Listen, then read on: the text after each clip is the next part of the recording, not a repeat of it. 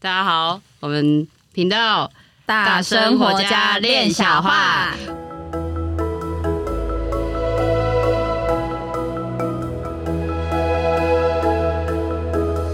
我是弟弟一心，我是闫妮，我是关玉。好，我们今天要聊一下主题：成功。郑成功是不是？哎、欸，你觉得什么叫成功啊？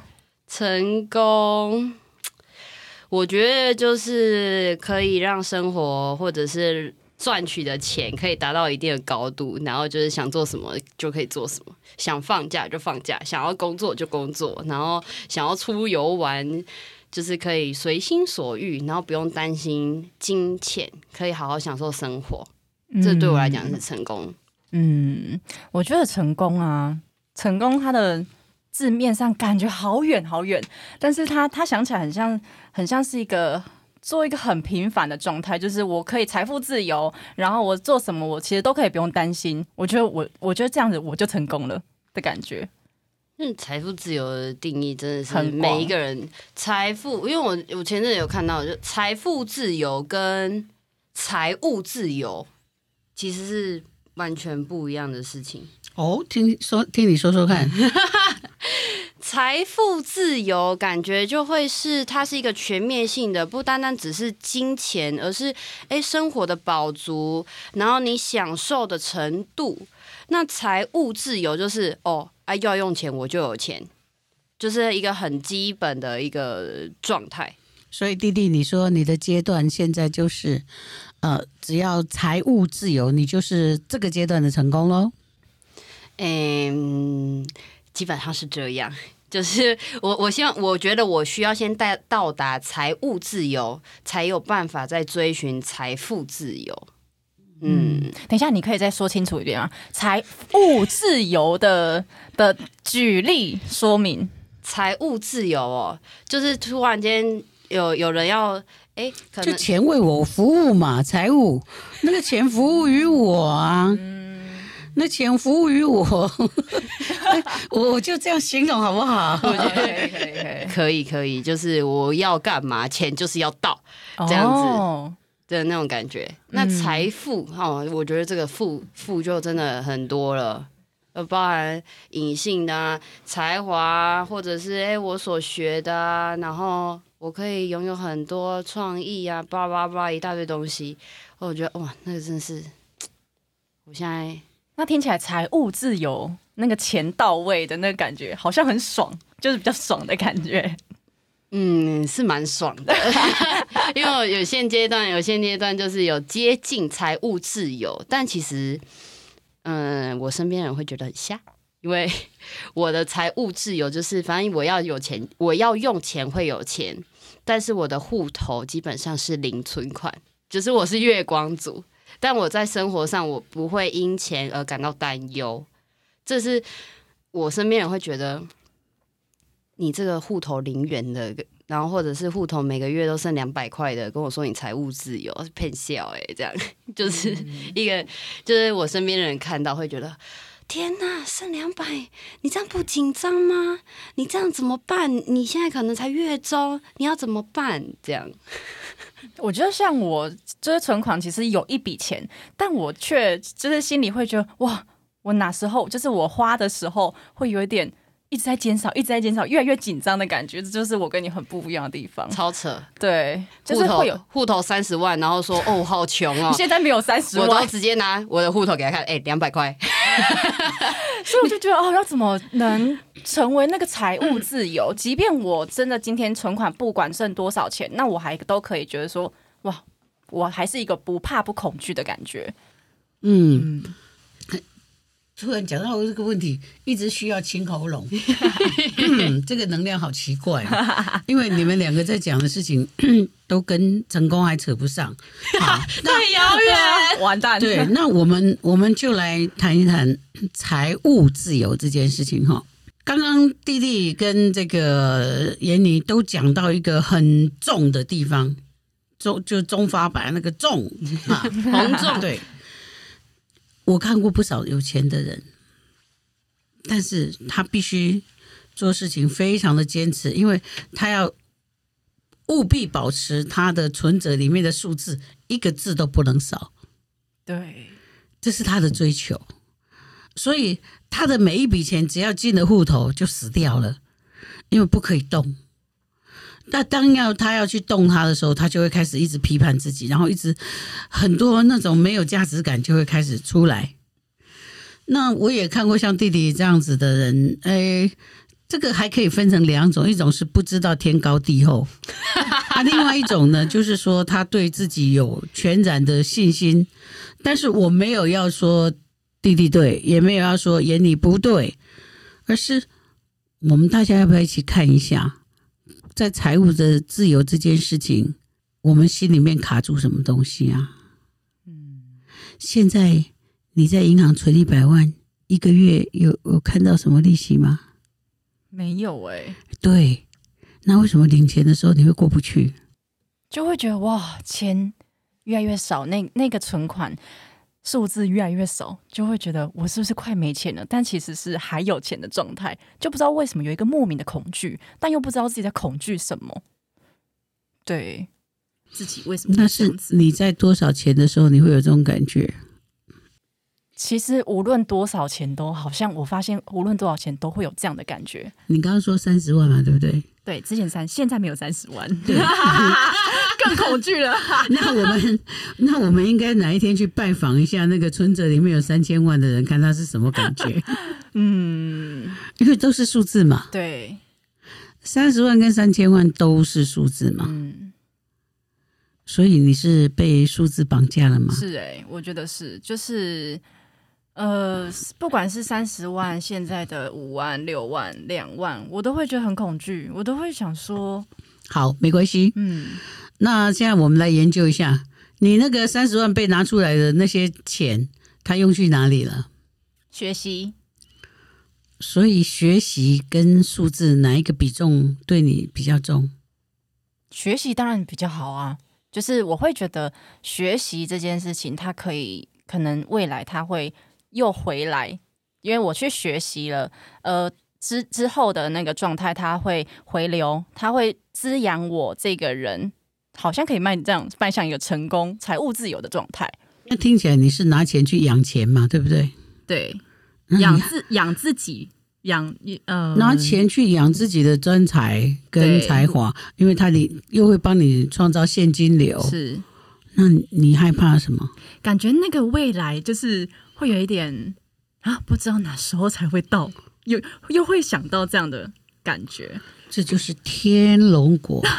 最著名的代表是什么？嗯、就是我真的不知道将来是什么，我里面好多疑惑。我做什么事情，我都知道它是对的，是。但是呢，我就是看不到我的脚，因为我的脚在半空中，我没有看到我的脚在走。嗯，这也是很反映他，难怪他学到东西，他就是马上可以使用，就是他就会马上使用。就是以如果以我这这个观角度的话，我就觉得哇靠，怎么那么厉害？才刚学就已经会用了这样，然后用着用着，就哎靠，他出包了，哎靠，怎么会这样？哎哎哎，他他哦，原来还没学透彻他就用了 这样子，因为他太急，把他学到的东西马上展现，要换成数字，对啊，嗯。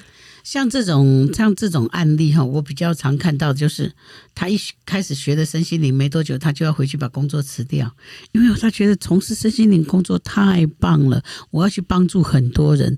我那种朝九晚五的工作真的是要命，我领的又那么少的薪水，我连来上课这个钱可能都是从卡里面去创造的卡债或者跟人家借的，怎么着，巴拉巴拉一大堆的。对对对对，这是。这是一种状况，另外一种就是从存款里面拿出来就要死了，对，就要死了。然后学到的东西，赶快马上去把它换钱，他其实还没有透彻的吸收，还没有成为自己灵魂的一部分，就用了。嗯，结果刚开始好像有换到钱，越来越大胆，终于有一天啊，是啊，阴沟翻转，破康啊，全部都直接说哈，真的。但我真的觉得，老实讲，刚刚讲到说我这个部分也算是有点，诶、就比较不怕死。我觉得，我觉得确实是这样子。其实有的时候会突然间，诶、好像有一点不自量力了。然后可是就又很，我觉得我在这个部分，在人生走在这条路上，蛮幸运的一个部分是，当我有这个觉察，哎，快死掉了的时候，哎，就会有额外的 bonus 出来，就是可能额外的工作，或者是哎，大家突然间，哎，你要不要帮忙写一个什么，帮忙做一个什么？然后我就也。就是很意外，哎，这个人怎么会突然找上我？然后我就去做了，然后做了就又有钱。那所以弟弟这个状况我都不用问，他的钱一定都花去补充他的才华，然后使他随时随地都可以再去创造一些因为才华而生的钱。对，嗯，就我都是我的大部分我的薪水三分之二都在学习上面。但是这个是很听起来就是一个很美的东西，但是。哇，你里面有一个裁判哦，他会告诉你你错赛了，会就是会有一种哦，你都这样用，然后你看你就没钱了，这样会有会有这个东西跑出来，可是我就马上把它压下去。可是听起来那个好像不是你的声音呢？不是？你在日常生活当中都谁在跟你这样讲啊？嗯，家里的人或者是。身边就是现在目前身边的朋友比较不会这样，以前会，以前就是约不出来，因为他们约我约不出来，等每次排好，然后就哦我要上课，哦我要干嘛，他就说哦，那、啊、你要上多久啊？那个都没有没有头的吗？然后我就说嗯对，没有头，就是没有镜头，因为那个东西对我就是在学习的这个过程，我知道我在创造很多。我觉得，嗯，一开始我比较感觉到的是机会。其实大部分人都会说，哎，学习是会创造金钱。我感受到的是学习创造机会。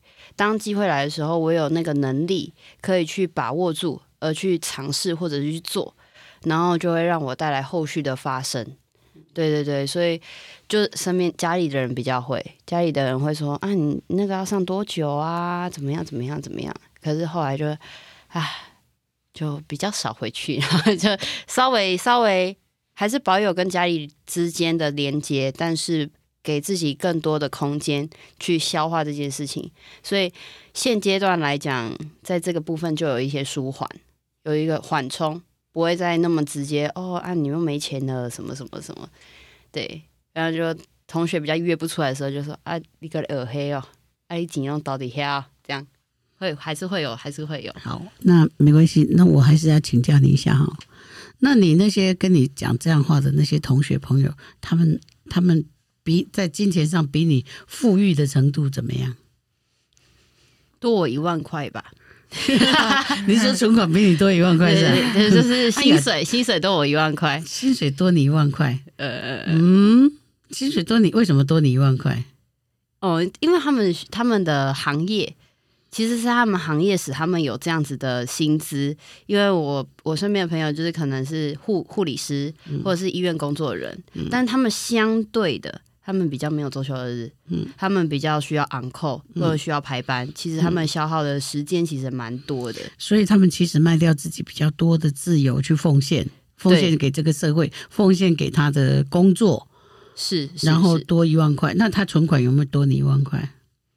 存款嘛，就是大家大家的投资，我身边朋友的投资都会比较往保险或者是投资。那我这人就是比较怕死，所以我基本上我就不太会去做那些股票的投资，我就会比较偏向现在买黄金。对啊，就是就这样。可是就是我觉得目前的话，就还是以我的原本的本业，然后跟创造我的。才华也好，或者是我的特不一样的技能，来使我的收入变高。所以，如果不含本，不要讲本业的话，其实我的零星其实是跟他们差不多，只是没有存下来，就是都还是目前都还是以投资自己为一个主要方针方向。那投资自己就是一个很宝贵的财富，嗯，但是我们同样可以敬重你的这些同学。是是是，对他们，他们提出的这种已经把自己的人生的自由牺牲掉的，是奉献在于像这种护理工作上面，尤其是疫情期间，我们都感觉到这种人非常受我们的敬仰。是是，他就在这个过程其实很辛苦，因为我们人生选择的方向不一样，我我选择的是我我希望我可以感感觉到内心的富足。但他们的状态是，他们只要生活过得好，用得好，可能用名牌，或者是他们有时间，可能去露个营，他们其实就可以感受到那个满足感。弟弟，我我觉得哈，我我的探索哈，比较不像是说，哎、嗯。嗯，去做你们两者的比较。嗯，当你在说他们把生活过得好，用名牌的时候，那个时候的语调听起来好奇怪哦。那是什么东西啊？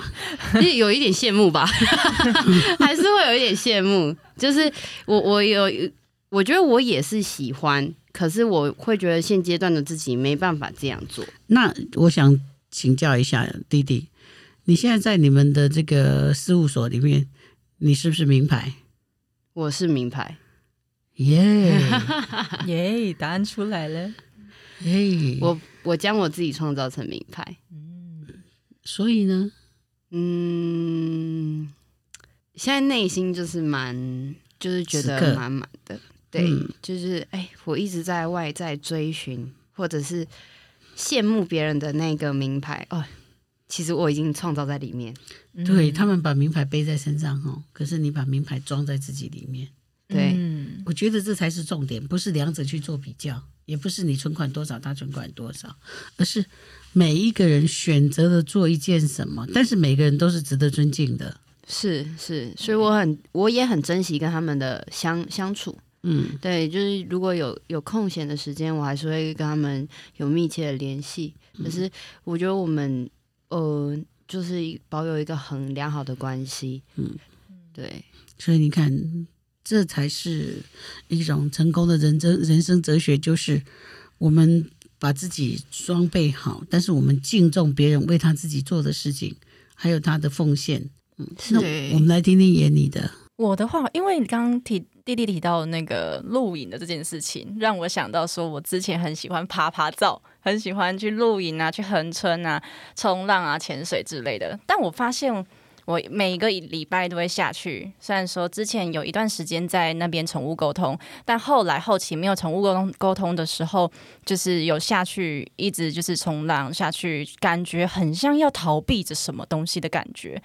然后我就不知道为什么，我后来觉得每次回来都会很空虚，就是感觉像没有没呃回来的时候很像在逃避什么，然后就会觉得呃生活到底在过什么？其实这件事情也是反映到，好像不想去看到我自己真正想看到的东西。比如说，可能我的才华，其实我我可以，我可以很投入投入在这这个团队。我很，我其实是我好像都会差一步就成功，可是都会往往自己绊了自己的脚的那种感觉。对，所以我觉得这件事情其实我也还在学习。每一个人都在学习，我也在学习啊。但是我想听你说关于绊脚的事情，听更多一些。绊脚的事情，对啊，我相信有好多人都在绊脚。我觉得心里的拉扯有点矛盾。我的潜意识里面，我很想成功，我想要去做，我去学习去什么。但是我心我的表意识就是又让我去觉得，呃，想要去潜水，想要去冲浪。那个那个，我觉得心理跟。外在的那个冲击很拉扯，这件事情其实到现在我还没有离出一个呃一个真正的方式，就是我会我会很想要去去去外面，但是我心里就我心里又觉得不行不行，我现在要要来滋就是来做正就是呃来学习，然后来滋养我的内在，所以有时候我都会觉得我内在很空，对。为什么我听到的是？你很享受那个拉扯的感觉，很享受拉扯苦嘛苦嘛，他喜欢这样子，呃，印证他自己哦，我有很努力，对，但是，是吧？是吧？对，但其实就是好像，可是那个拉扯的确让我很痛苦，但我不知道要怎么让它停止。哎，你是不是觉得很痛苦，你才觉得你活着？不然你刚刚说啊，你你知道生命要干嘛，所以你要痛苦要拉扯，你才觉得生命是什么？对，我会觉得这些痛苦好像有感受到，嗯、我会觉得 真的我是活着。所以在五感里面，你最强烈的感觉是痛苦，好悲惨、哦。黑咖啡，黑咖啡多喝一点。哇，你抽到头奖哎！天哪，原来对啊，我会觉得到底在拉扯什么，但是自己自己其实不想的，可是自己又会觉得，哦，我我我我在我我这样的状态也不是，就是完全就是很痛，对啊，很分裂。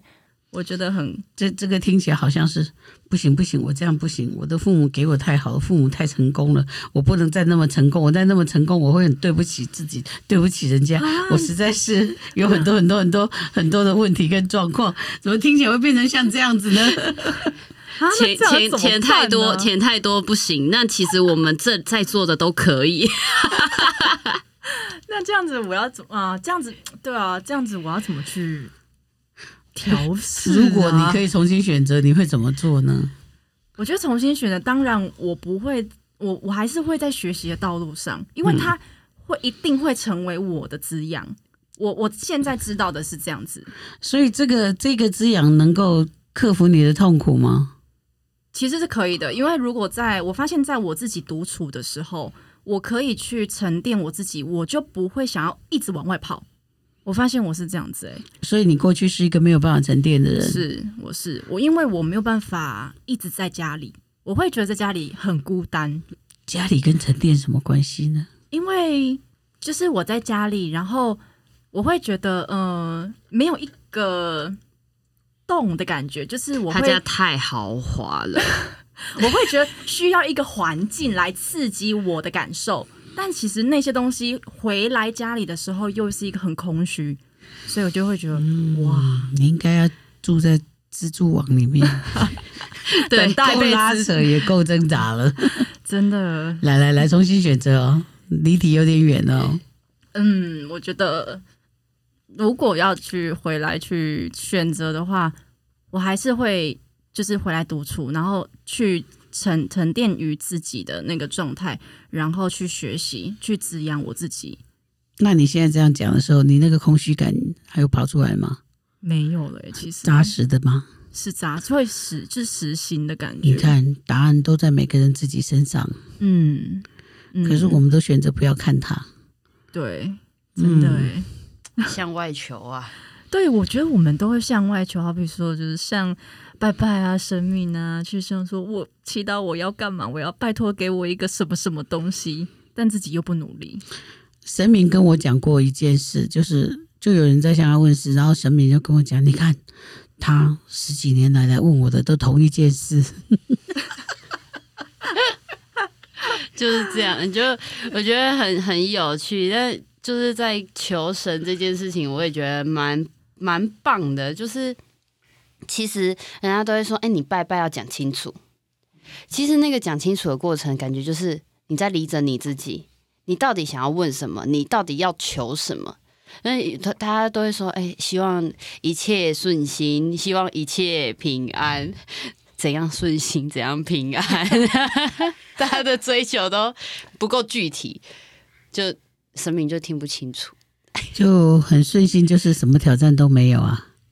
嗯，你是在跟神明讲说啊，不要给我挑战，所以你就过得很平凡啊、嗯？我不想平凡，我想要不平凡。嗯、对，那不平凡就有一些挑战嘛。所以再来，你重新跟神明讲一次，你要怎么跟他教，怎么保佑你？我我我想要不平凡，我就想要不平凡，任何挑战都来吧。我愿意，这也可能会招致很大的麻烦。对，好可怕！哦，天哪！啊，我如果是如果是我，我可能会这样做。我会跟神明讲，帮助我，让我在我做任何我决定要做的事情的时候，我都能够头脑很清醒，然后能把我想要做的这件事情可能会遇到的任何状况，我都能够处理好。哦，这样好具体哦。嗯那我刚刚那个是三回，对啊，真的哦，真的要把话把一句话讲得好，真的也不简单。对，我之前有听说一个方式，就是你呃跟神明求的说法，然后你你很清楚之后，神明会在后来去拉拔你，他会他在后面 push 你的感觉。对，这件事情我好像没有去感受过，老师那种是什么样的感觉啊？你有没有被打？有没有被我打？有啊，那不就是你许的愿吗？哦，因为我让自就是我许下这样的被打的愿，所以不是你许下被打的愿，你别人养吗？你许下一个自己想要怎么样？嗯，那结果我打也不是真的打你，你只要观念一脱离开来了，我就把你抓回来，嗯，然后你就会很纠结。对，所以神明有没有在保佑你？有啊，有哈，有，有。好，我懂了。对啊，就是会觉得那个逻辑观念，对啊，哦，就有有。以后要讲的够具体，好，对，以后要想的够清楚哈，想的够够清楚再去庙。请神明给我一个清醒的脑袋，对 可以让我有清醒的方式看事件，嗯，不要不要因为情绪下错判断，嗯。我想到我阿嬷很常，就是叫我们在神明前面，就是保佑我的家孙可以就是五帝灰。我很常听到五帝灰这件事情，但我想说五帝灰，那我想说到底五帝灰、没帝灰到底是就是到底是虾米尴尬？我就想说，哎、欸，五帝灰、五帝灰和五波比哇五帝灰这样。你当你说包庇你有地位的时候，你就会一直碰到那种你可能在你的生活当中比你有智慧一点的人，他就会一直敲击着你。对，你会你会重复的被智慧一直敲击着。嗯，但是如果你被敲击的时候，你没有看清楚那是你的选择的话，你用逃走的话，那你其实是去向神明请求之后，然后你好让你赶快逃逃离他的保佑。之前我的确好像明明就是保。就是我的目标是成为一个我想要就是像老师一样有智慧，可以判断很多事情、处理很多事情的人。但是我阿妈说，就是保佑我的子孙有智慧，我也很想要有这样的智慧。那的的确，我好像都会用一个逃，就是我不想看，我不想看这个来去。我快要有智慧的时候，不行，这样我会太成功，快逃。对。对，逃这一关我是有过了啦。我是我是大学大四的时候就已经过了这一关，我真的有看到。来分享一下，分享一下。因为就大四的时候，我在选择我要出社会工作呢，还是要继续念研究所。然后那时候其实我就是实习的那个公司也对我很好，可是我就很抉择到底要不要怎么样怎么样。然后反正就是在团队学习啊，然后甩骰子就甩。哎，要不要继续？然后那时候老师就过来，哈，要不要继续？再来问这个哈，跟你讲啦，你你哪边 Q 赛哈，一几几世人都会当 Q 啦，你唔免唔免底下耳这啦。然后我就 听一听，嗯，很有道理。如果我要柿子吃软的，那我也不需要怎么样，我也这样子过也就 OK 了。那我头都洗下去了，应该还是要把书念完。既然我都已经考上了嘛，我这学渣竟然让我考上研究所，这也是很很妙的一件事情，而且还是候补补上的哦。我觉得啊啊，不然也来念一下好了。当然，在这个过程当中，就是念了之后，第一个教授哦，真的是可怕，要 uncle，然后要做很多事，然后学到后来，哦，我好想，我好想，我好想休学哦，干脆休学，不要念了。哎，老师又来了，哈。哈！你都你都已经学这样子了，你要不要念？你妈你妈的钱是什么？刷了呀卡你，然 后什么叫刷了呀卡？刷了呀卡哦，刷了呀卡。对对对，就是那个鹅壳那种沙子这样。嗯，然后我就嗯好，对我想一想，我头我都已经洗下去了，接下来我要我这样子出去工作也是半吊子，然后以前的公司也不会收留我。好，可是我真的觉得够了，那我要怎么办？我就换了一个老老师，但其实，在研究所换老师其实是一个大忌。那我就不管了，换，我就想好一切换换教授。然后我后来就觉得，哦，我真我真的有坚持下来，我真的有把研究所书读完。可是，在后面，它真的是一个大礼物，对我而言，我进到了现在这个公司。对啊，那你会不会发现一件事情？我们在自己选择要去走的道路上。我们常常都觉得我是要这样走，绝对没错，我心里面就是要这样。但是我们碰到挫折的时候，我们就忘记了我要这样。对，会，就是其实学要选择念研究所这件事情是我的选择。可是当我在大一呃研一的时候，就遇到挫折，我就真的很想要逃走。嗯、所以透过老师啊，透过身边同学就说：“哎、欸，你在逃哦，你要想清楚哦。你如果知道你自己在逃，OK，那接下来你可能会面临到相同的课题，因为这是你要突破的啊。如果没有啊，就没关系嘛，你自己选。然后我当时就觉得，哦，抱头抱头痛哭，然后就后来我就决定，好，我不能逃走，我不能放弃这个学学就是学位。可是我要怎么样可以让我自己？”比较顺利去突破这一关，然后我就发现回头来看，我会觉得哇，一切都是安排的妥妥当当。因为这个研究所，我拥有这间公司的入门，就是入门票。当然进去之后，当然是被电到一个不行啊，因为其实就是半吊子嘛，就是也什么都不会。可是我就发现，研一的老师跟研二的老师，他完全整合。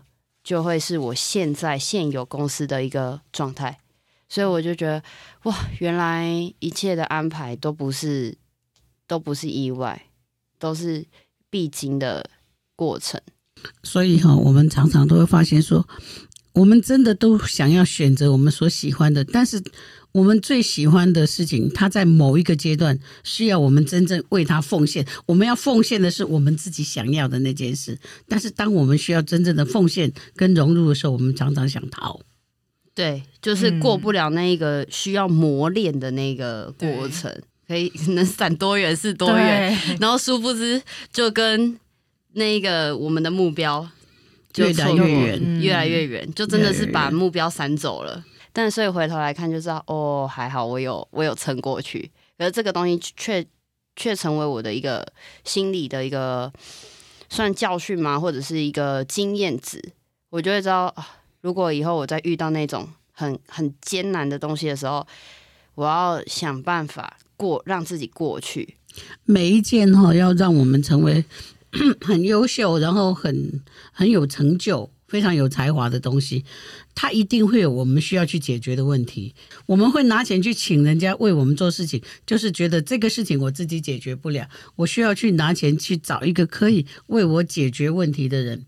那当你碰到问题的时候，你如果去解决，你就成为了可以解决问题的人。是，如果你也逃掉，那你就没有学这个东西的意义。对，你是要学会来研究这个怎么解决，所以你碰到需要解决的事情就很正常。嗯，对对对对对，然后就进而成为现在就是可以成为一个有解决能力的人。可是就是真的很妙，就包含我在学习的过程，我就说我。嗯，前一段时间就是前面有说到，就是没钱嘛。然后学校当时在大学的时候，学校的那个营缮组组长竟然直接打我手机，然后就说：“你是不是某某同学？来，那个我有一个东西要跟你画啊，时间哈你就自己记，你也不用进到办公室啊，你有空再来就好。”我觉得我靠，多爽啊！就是我想要画多久就画多久，然后反正我东西就交出去。那这个这件事情的发生是在于你想逃之后，你有弄清楚，然后你坚持下去，所以它发生了。对对对对，而且那个应验速度之快，是快到我就觉得哇天，很棒哦！感谢弟弟跟我们这样分享。那我们也来听听妍妮的。我听完其实觉得我不敢再逃了，我也不想再逃，我要一步一步。没关系，赶快逃！我开中门送你出去，千万不要。对啊，就会发现。哦，原来你是这样子经过。其实我想说，那我到底在怕什么？就是觉得说，哦，很多人都恐惧去站在前面，去阻碍自己成功的那条路。但是我就觉得，听完你的分享，我更加知道说，那个不能逃，总该面对。说不定我现在逃，我两年后、一年后还是要面对同一件事。不，不是说不定，是百分之两百。对，就一定会碰到这这件事情，要我面对。对啊，所以我就觉得，嗯，现在一步一步来，对我来说是最重要。然后不要逃，好好的学习。眼里这一个话讲的也是好棒哦，因为我们每一个在经过想逃的过程，但是我们没有逃，我们把它做好，这就是在帮自己打底，是，就是我们的人生的基础，还有我们的底气。嗯，啊，当我有超越过这一个。别人可能会认为很困难的事情的时候，我就变成专家。即使我们都觉得哇，不这下，嗯，然后很可能是这样子。但是你的没做什么，但是人家就是连什么都没办法做。但是你没做什么，那结果这个事情是你在把自己的才华展现出来，然后得到一个美好的果实。我不知道我听到的是这样子，对吗？对，就是会觉得，哎，弟弟的已经走过了走过去的这个坎，然后让我。就是还没有走过去的，就是有让我知道说我要怎么，我要这样子做，他没有办法阻碍我的前进，就是我就是要这样子做。哇，听起来好像眼里逃过很多哈，很多啊！你是打躲避球的这个国家队的吗？小时候小时候很爱打躲避球，很会闪，不要打我，不要打我，不要打我。我我小时候也打打躲避球，但是我的想法是我不要被打，我一定要接住球，我一定要接住球，然后我要去打人。嗯 哎、欸，我就介于你们两个之间啦哦，我就是柿子穿挑两软的吃，女生女生丢球我接，男生丢球我闪，不被打那个痛的。对对对对对对，就尽可能确保自己可以接住的，我再才会去接。嗯，对啊，我们这一段的分享哈，非常的可贵，可是它可能是每个人心里面最难的地方，也可能是这种话题听起来。会让人家觉得最无聊的地方，但是它真的是很可贵，我也很开心，两位这样子跟我分享，谢谢老师，谢谢，谢谢两位，谢谢大家，谢谢 那我们今天就说到这里，对，我们下次空中相会，拜拜。拜拜。